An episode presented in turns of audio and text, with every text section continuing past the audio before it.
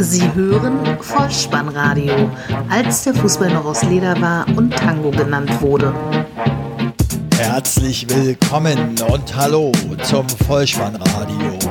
Der Podcast unter dem Motto, als der Fußball noch aus Leder war und Tango genannt wurde. Mein Name ist Dirk, auf Twitter unter @vollspannradio und @spike_dih unterwegs und ich begrüße euch ganz recht herzlich zur 122. Ausgabe des Vollspannradios der VSR 096 mit dem Titel Statuswechsel.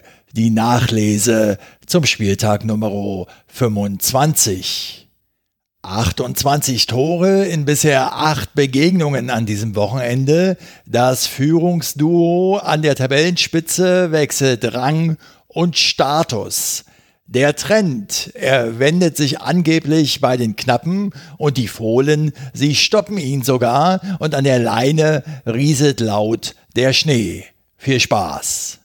Die Momente des Spieltages.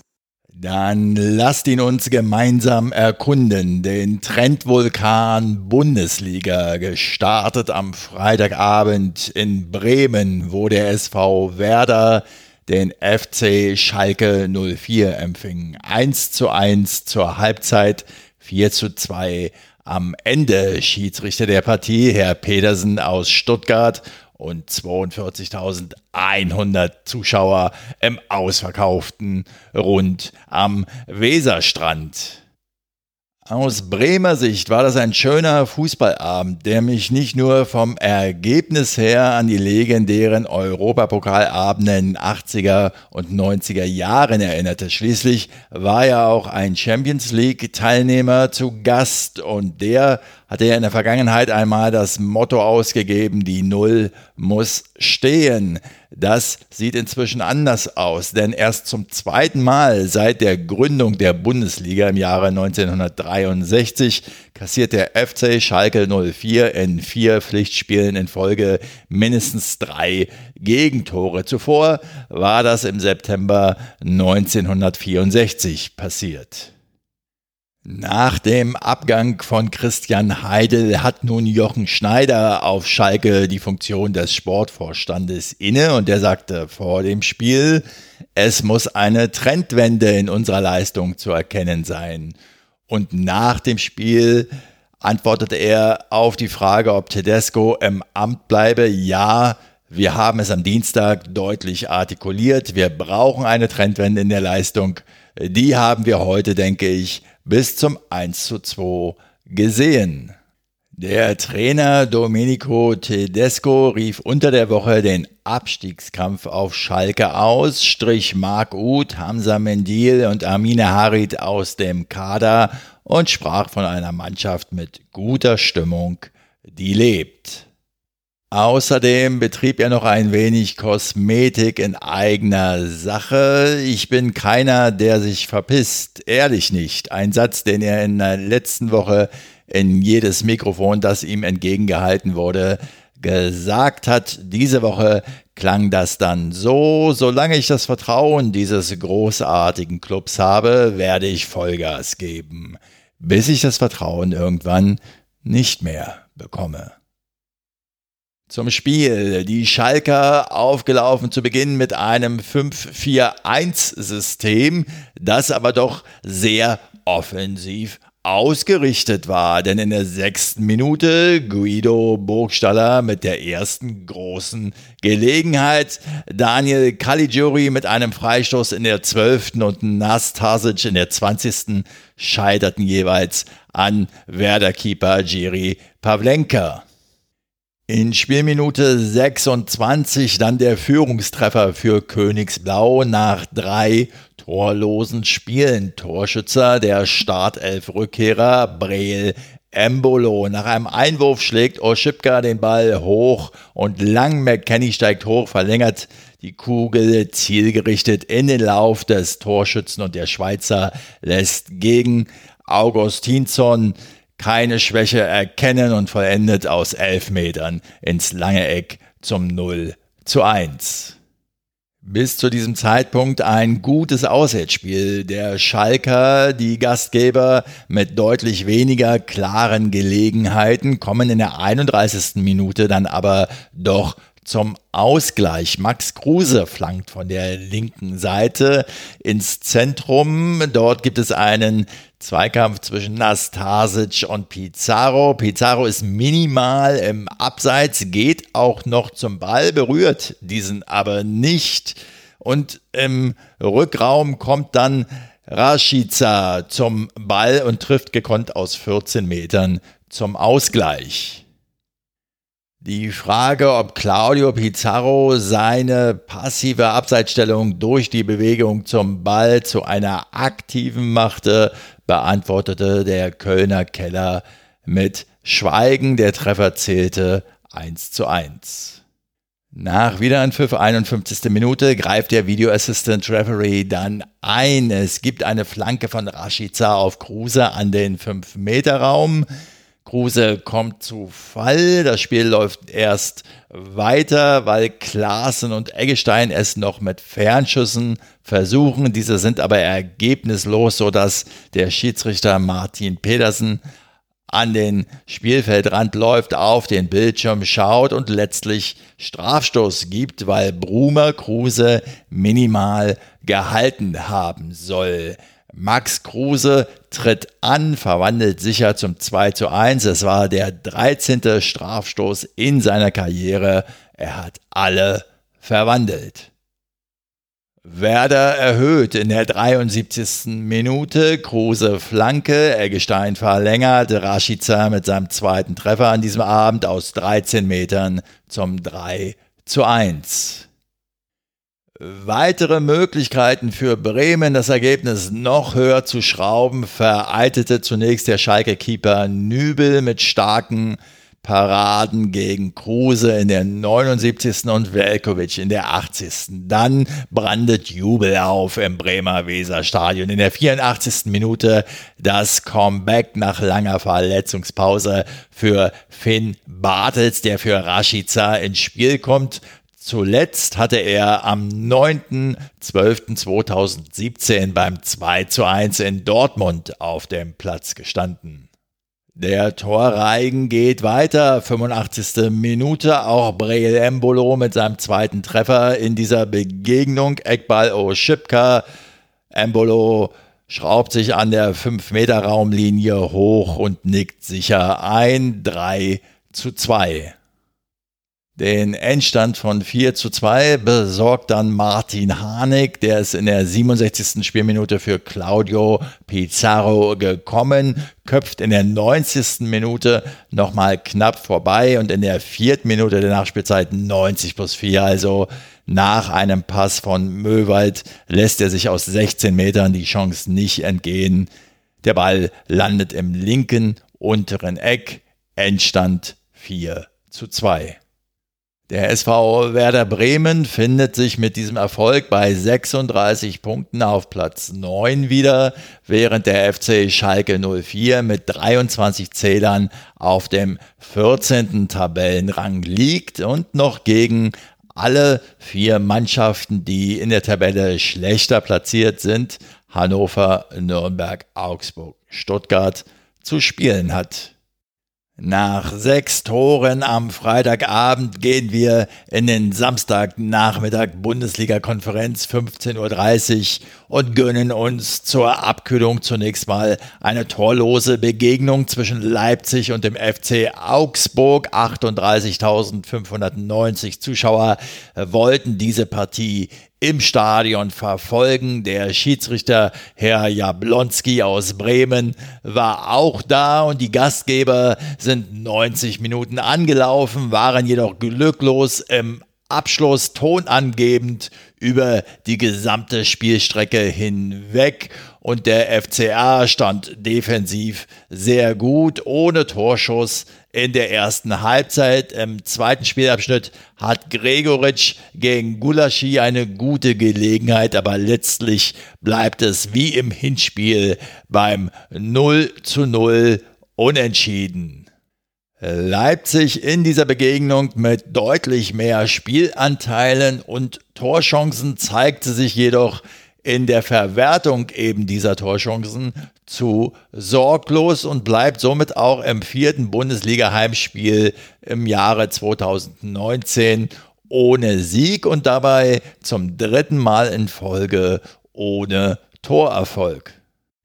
Wenn Hertha BSC an einem Samstagnachmittag einen Wochenendausflug ins schöne Breisgau unternimmt, dann muss ich das natürlich in der Einzelspieloption mitverfolgen. Der SC Freiburg zur Pause mit 1 zu 0 und am Ende 2 zu 1 vorn. 24.000 Zuschauer im ausverkauften Stadion wollten diese Begegnung sehen und Schiedsrichter Schröder hatte die Leitung der Partie inne.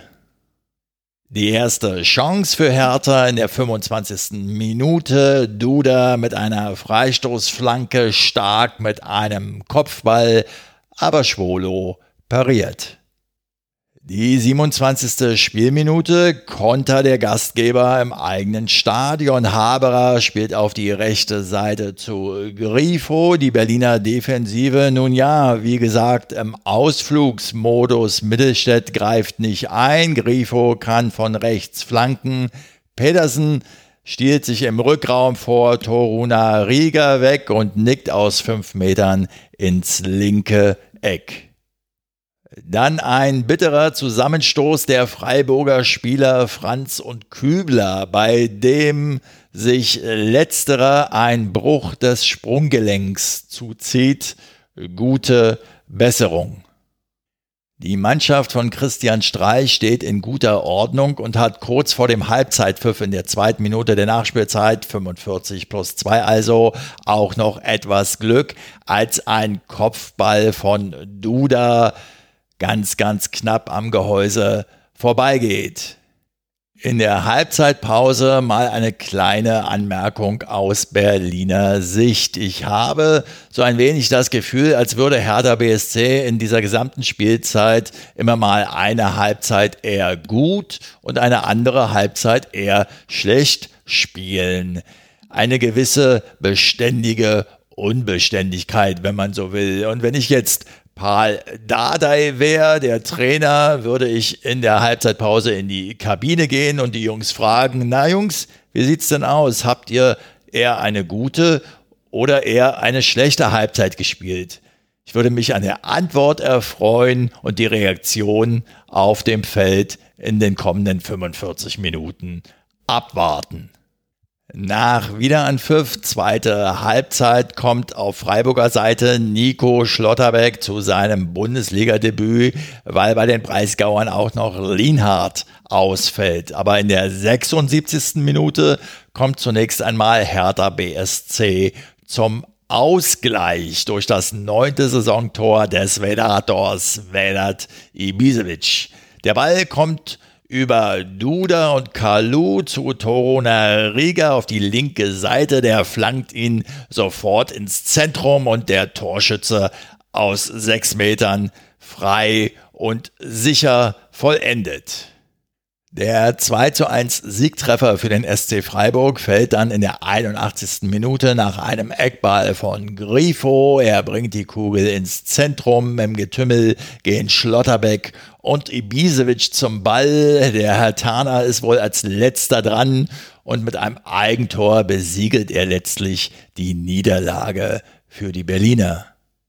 Spontan fiel mir da der alte Spruch Stürmer im eigenen Strafraum ein und ich hatte sofort Karl-Heinz Riedle vor Augen, wie der damals im blau-weißen 90 Trikot in der einzigen Bundesliga-Saison einmal ganz unmotiviert mit der Hand im eigenen Strafraum zum Ball ging, somit einen Elfmeter gegen die eigene Mannschaft heraufbeschwor.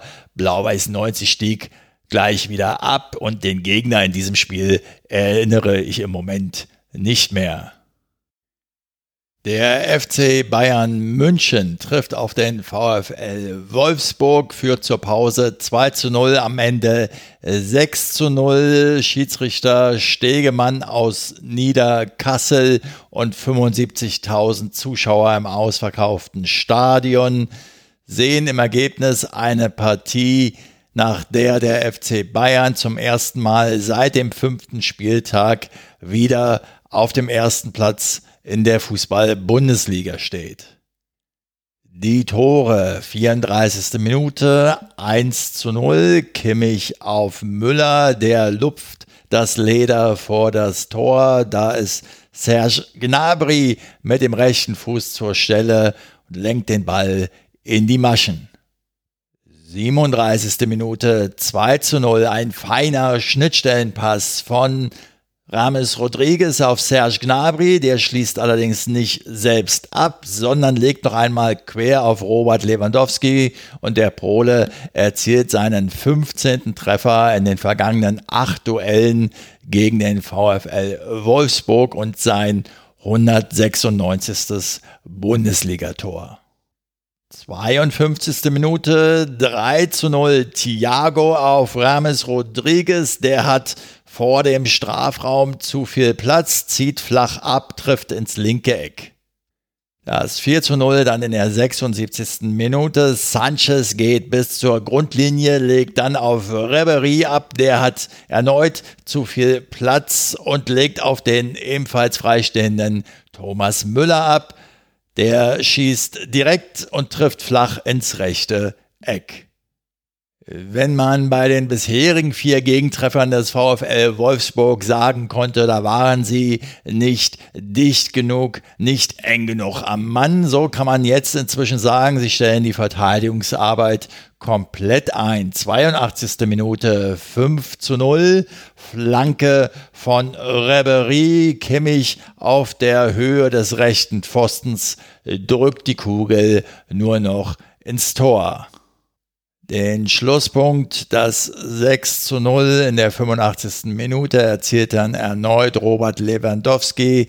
Es war sein 17. Saisontreffer und erneut haben die Bayern einfach zu viel Raum. Reberie kann auf der linken Seite unbedrängt flanken. Lewandowski lässt den Ball über den Scheitel ins lange Eck rutschen. Ein schön anzusehender Treffer, das kann man durchaus konstatieren. Allerdings auch sehr, sehr lockerluftig verteidigt. Das Führungsduo an der Tabellenspitze der Fußball-Bundesliga wechselt die Plätze, obwohl Borussia Dortmund gegen den VfB Stuttgart am Ende 3 zu 1 siegreich war bei einer torlosen ersten Halbzeit. Ausverkauftes Westfalenstadion, 81.365 Zuschauer. Der Mann an der Pfeife, Herr Benjamin Kortus aus Röthenbach an der Pegnitz. Die Augenzeugen dieser Begegnung, egal ob vor Ort oder am TV-Bildschirm, sahen ein vehementes Angriffsspiel der Borussen mit Chancen von Alcacer, Reus, Witzel, Sancho und Guerrero zu Beginn. Sie sahen aber auch leidenschaftlich verteidigende Stuttgarter, die mit ihrer Konterstrategie fast in Führung gingen in der 31. Minute. Zuba auf Gonzales knapp vorbei. Dortmund von Beginn an mit seinem berühmt-berüchtigten Ballbesitzspiel. Sie hatten nach 10 Minuten bereits 82 Prozent Ballbesitz. Der VfB verteidigte im ersten Abschnitt extrem leidenschaftlich und war giftig in den Zweikämpfen. Die 59. Spielminute. Sancho wird am Stuttgarter Strafraum von Castro von den Beinen geholt. Cortus zeigt zunächst auf Freistoß, gibt dann aber Strafstoß und so nimmt Reus sich der Sache an und präzise trifft er ins linke untere Eck zum 1 zu 0. Dann sehen wir in der 70. Spielminute ein Foul des Dortmunders Wolf an Esswein. Es gibt die gelbe Karte für Wolf und einen Freistoß für den VfB, den Castro tritt und von der linken Seite fliegt der Ball auf den zweiten Pfosten. Witzel und Akanji springen unter dem Ball hindurch und Kempf wiederum legt die Kugel per Flugkopfball in die rechte Ecke. Es steht plötzlich 1 zu 1. Doch die Schwarz-Gelben erkämpfen und erspielen sich an diesem Samstagnachmittag dann doch noch den Dreier bei wirklich unwirtlichen Witterungsbedingungen. Es regnete und windete, dass es keine Freude war. Reus scheitert in der 84. Minute noch in einer Spielertraube mit einem Versuch, aber Pulisic ist zur Stelle, legt rüber auf Alcacer und der jagt den Ball in den linken Winkel. Pulisic selbst ist es dann in der zweiten Minute der Nachspielzeit, der für den Endstand sorgt. 90 plus 2 also nach einem feinen Zuspiel von Mario Götze 3 zu 1 der Endstand. Borussia Dortmund gewinnt mit 3 zu 1, Bayern München gewinnt mit 6 zu 0. Das hat einen Wechsel an der Tabellenspitze zur Folge. Die Münchner mit zwei Toren Vorsprung, aber punktgleich nun auf Platz 1, Borussia Dortmund auf Platz 2. Borussia Dortmund wird also wieder vom Gejagten zum Jäger, hat wieder den Verfolgerstatus inne und vielleicht ist ihnen ja für den weiteren Verlauf der Saison dieser Verfolgerstatus sogar lieber und sie können in den nächsten Spielen wieder etwas unbeschwerter auftreten. Punktgleichheit zwischen den beiden Teams, also in jedem Fall an der Tabellenspitze. Und in diesem Zusammenhang gab es einen bemerkenswerten Interview-Schnipsel am Abend im ZDF Sportstudio. Da sagte Lucia Favre in seiner unnachahmlichen Art, wir sind zusammen pünktlich man hätte, wenn man wollte, punktgleich verstehen können. Ich jedenfalls habe pünktlich verstanden, was auch immer das für die Trainingszeiten der Borussenspieler zu bedeuten hat. Das Topspiel an diesem Samstagabend fand nach vier Jahren mal wieder in Mainz statt, wo der erste FSV auf Borussia Mönchengladbach traf 0 zu 0 der Halbzeitstand, 0 zu 1 der Endstand. 30.405 Zuschauer, der unparteiische Herr Schmidt aus Stuttgart. Und wenn man ehrlich ist, muss man sagen, ein Topspiel war das nicht. Die besten Gladbacher Situationen schon nach 95 Sekunden. Hazard auf Stindel, der sich zweimal versuchen darf, danach noch einmal Zakaria, aber der Mainzer Keeper Florian Müller rettet dreimal bravourös. Gladbach mit zu vielen Ballverlusten und die Mainzer mit Fernschüssen von Bözius, Gibbermann, Östonali und Aaron, aber alle ohne Präzision. Das Tor des Abends dann in der 63. Spielminute nach einem Eckball, kurz ausgeführt von Azar auf Wendt, der flankt nach innen links vor den Pfosten. Dort ist Strobel, der Gladbacher, hält einfach mal den rechten Fuß hin. Der Ball prallt vom Schienbein zum freistehenden Elvedi und der hat nun keine Mühe aus kurzer Distanz vor dem Gehäuse rechts vor Müller stehend zum 1 zu 0 für Borussia Mönchengladbach zu vollstrecken. Bei Strobels Vorlage kann man noch sagen, wenn man den Gladbachern gewogen ist, es war ein No-Look-Pass. Oder wenn man es aus Mainzer Sicht eher sieht, dann war es eher ein Querschläger. Festzuhalten bleibt jedoch, dass kein Team in der Rückrunde mehr Standardgegentore kassiert hat als Mainz, die durch Onisivo noch zwei Gelegenheiten hatten, allerdings im Abschluss zu ungenau und hoch vorbei. Der Gladbacher Trainer Dieter Hecking war am Abend dann noch zu Gast im aktuellen Sportstudio. Und während ja die Schalker seit Freitagabend hoffen und glauben, die Trendwende zumindest eingeleitet zu haben, wusste Dieter Hecking nach den zuletzt sieglosen Wochen zu berichten, es war wichtig, den Trend zu stoppen. Nun ja, er traf übrigens zweimal an der Torwand. In Sinsheim traf am Sonntag die TSG 1899 Hoffenheim vor 29.015 Zuschauern auf den ersten FC Nürnberg 1 zu 0 nach 45 Minuten, 2 zu 1 der Endstand. Der Schiedsrichter Herr Dingert aus Gries. Die 24. Minute, Kramaric nach links auf Schulz, der zurück auf Kramaric, Schuss aus 16 Metern, Erras steht im Weg, der Schiedsrichter gibt Handelfmeter.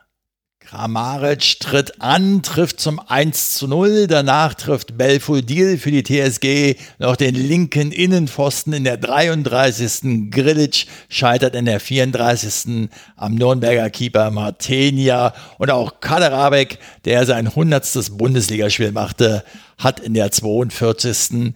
Minute noch die Gelegenheit, ein Tor zu erzielen. Es bleibt jedoch beim 1 zu 0 Halbzeitstand. Der 1. FC Nürnberg kommt in der 61. Minute zum Ausgleich. Kubo auf der linken Seite bringt die Kugel nach innen zu Ishak. Der steht mit dem Rücken zum Tor, bedient Behrens und der erzielt seinen vierten Saisontreffer, nagelt das Leder aus elf Metern in die Maschen. Das 2 zu 1 in der 78. Spielminute, ein schön anzusehender Treffer, jedoch im Zustandekommen etwas glücklich. Belfodil nutzt nämlich einen Ausrutscher von Löwen, dann kommt der Ball zu Scholloy, der für Kramaric auflegt und dieser wirklich wunderbar mit der Hacke vollendet, durch die Beine auch noch von Martenia zum 2 zu 1. In der ersten Minute der Nachspielzeit 90 plus 1 hat der Nürnberger Erras noch die Chance zum Ausgleich. Es bleibt aber letztlich beim verdienten Heimsieg für die TSG 1899 Hoffenheim. Die Klubberer bleiben Tabellenschlusslicht, warten seit 19 Spielen auf einen Bundesligasieg und verlieren in dieser Begegnung auch noch drei Spieler verletzungsbedingt. So hatte Kerk nach 38 Minuten einen Schlag ins Gesicht abbekommen nach einem Luftduell mit Eisen Erwin Bicacic und musste so mit Schwindelgefühlen für Bauer weichen. Der Rechtsverteidiger Valentini verhalf verletzungsbedingt Tillmann zu seinem Bundesliga-Debüt in der 52. Minute und auch Kubo musste, nachdem er eine vielversprechende Chance hat liegen lassen, in der 75. Minute angeschlagen den Platz verlassen. Aus meiner Sicht bedeutet das alles zusammengenommen wenig Hoffnung für die Franken. Schneegestöber im letzten Sonntagsspiel an diesem Spieltag. Hannover 96 gegen Bayer Leverkusen. Endstand 2 zu 3, Halbzeitstand 0 zu 2. Der unparteiische Herr Sören Storks aus Wählen, 33.800 Zuschauer sahen eine technisch überlegene Werkself, aber eine durchaus kämpferisch überzeugende Heimmannschaft. Bei Spielbeginn setzte Schneefall ein, der auch noch eine Weile andauern sollte. Die Teams brauchten ein wenig, sich darauf einzustellen und auch die eine oder andere kuriose Situation blieb dadurch nicht aus. Leverkusen überlegen, geht in der 13. Minute in Führung. Aranguiz schickt Bailey, der mit einem Rückpass auf Brandt und Brandt schließt, Hannovers Keeper Esser wehrt und Leverkusens Volland staubt letztlich aus zwei Metern ab und so steht es 0 zu 1. Weitere Chancen für das Auswärtsteam. Korb rettet zunächst nach einem Konter von Brandt und Bailey in der 15. Auch Baumgartlinger, Brandt und Volland verpassen dann binnen Sekunden den Abschluss in der 19. Spielminute und Brandt verzieht noch einmal in der 21. Ehe Kevin Volland in der 28. dann auf 0 zu 2 stellt. Spielt man die Kugel flach, so stoppt der weiße Untergrund ungemein den natürlichen Fluss des Balles. Dieses lernt der Hannoveraner Haraguchi auf sehr, sehr schmerzhafte Weise in der 33. Spielminute. Er ist nämlich vor dem 16er schon am Leverkusener Keeper Radetzky vorbei, schießt eben flach aufs leere Tor, doch das Rund blieb Zentimeter vor der Linie liegen. Tar kann dann locker klären. Auch die Spielfeldumrandungen sind durch den Schnee nicht mehr eindeutig zu erkennen und so unterbricht der Referee Storks in der 41. Minute die Partie. Die Schneebesen müssen ran. Neun Minuten Spielunterbrechung und das bedeutet, dass im Stadion von Hannover erneut die Musikbeschallung einsetzte, die ja auch vor Spielbeginn schon wahnsinnig laut zu hören war und selbst mir als Zuschauer am TV tat es in den Ohren weh, aber klar, Kind will ja seine Hörgeräte verkaufen.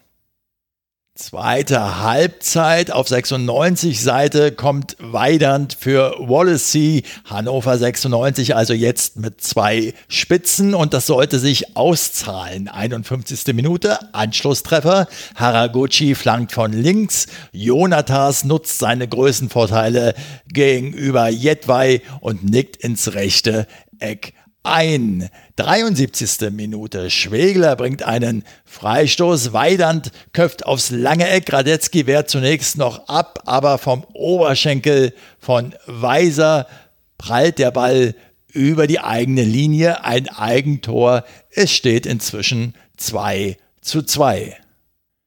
Die Niedersachsen kämpfen leidenschaftlich, aber das entscheidende Tor erzielt Kai Havertz in der 87. Spielminute. Zusammenspiel der Techniker Havertz und Brandt. Brandt flankt auf Havertz, der hält aus acht Metern den Kopf hin und die Kugel landet im linken Eck.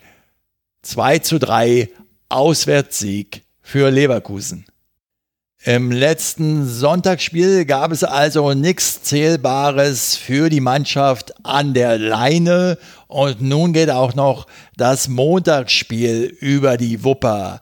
Das Vollspannradio stellt sich nach wie vor gegen Montagsspiele, zeichnet diese Episode noch dazu in der Nacht zum Montag auf und so trifft es diesmal die Begegnung Fortuna Düsseldorf gegen Eintracht Frankfurt, die an dieser Stelle hier nicht besprochen werden kann, weil sie leider erst am heutigen Montagabend angesetzt ist. Was uns allerdings jetzt noch fehlt, ist die Vorschau auf den kommenden Spieltag, wieder in Form eines Toto-Tipps. Dabei steht die 1 für Heimsieg, die 0 für Unentschieden und die 2 für Auswärtssieg. Auf geht's. Der Tototyp. Es geht weiter am Freitag, 15.03.20.30 Uhr mit der Begegnung Borussia Mönchengladbach gegen den SC Freiburg 1. Samstag dann FC Schalke 04 gegen Leipzig 0. Der VfB Stuttgart gegen die TSG 1899 Hoffenheim 2 der FC Augsburg äh, gegen Hannover 96 1. VfL Wolfsburg gegen Fortuna Düsseldorf 1. Hertha BSC am Samstagabend dann gegen Borussia Dortmund 2. Und Sonntag spielen dann Bayer Leverkusen gegen Werder Bremen 0 Eintracht Frankfurt gegen den ersten FC Nürnberg 1 und der FC Bayern München gegen den ersten FSV Mainz 05 1. Wir sind ans Ende dieser Episode gekommen. Lasst mich zum Abschluss noch eine fußballfremde Empfehlung aussprechen. Hört den Podcast Logbuch Netzpolitik uneingeschränkt. In den letzten Episoden sprechen dort Tim Prittlaff und Linus Neumann verstärkt über die EU-Urheberrechtsrichtlinie. Ich lasse mal die Stichworte Artikel 13, Uploadfilter und freies, offenes Internet fallen. Wem also ein offenes und freies Internet auch in der Zukunft am Herzen liegt, der sollte sich im Logbuch Netzpolitik informieren und vielleicht ja sogar die eine oder andere politische Handlungsweise daraus ableiten. Stichwort Europawahlen im Mai. Vorher gibt es am 23. März noch eine europaweite Demo gegen die EU-Urheberrechtsrichtlinie. Macht was draus. Lasst mich wie einst Manfred Krug mit den Worten schließen, reizend war der Abend, so erfrischend und so labend. Wenn es euch gefallen hat, dann lasst es mich wissen. Ihr findet alle Kontaktmöglichkeiten des Vollspannradios auf der Website bolzenundruppen.potspot.de. Folgt dem Vollspannradio auf Twitter und abonniert diesen Podcast kostenfrei, denn so verpasst ihr keine weitere Episode. Das Wichtigste jedoch ist, empfehlt das Vollspannradio gerne weiter, denn so helft ihr dabei, es noch sichtbarer zu machen. Vielen Dank dafür, vielen Dank für eure Zeit und euer Vertrauen in diesen Podcast und ich verabschiede mich auch heute wieder mit dem Hinweis für den Fall, dass ihr die Kugel mal wieder im Netz unterbringen wollt. Kopf, Innenseite, Außenriss und Hacke. Nein, nur mit dem Vollspann geht er rein. Vielen Dank. Ciao.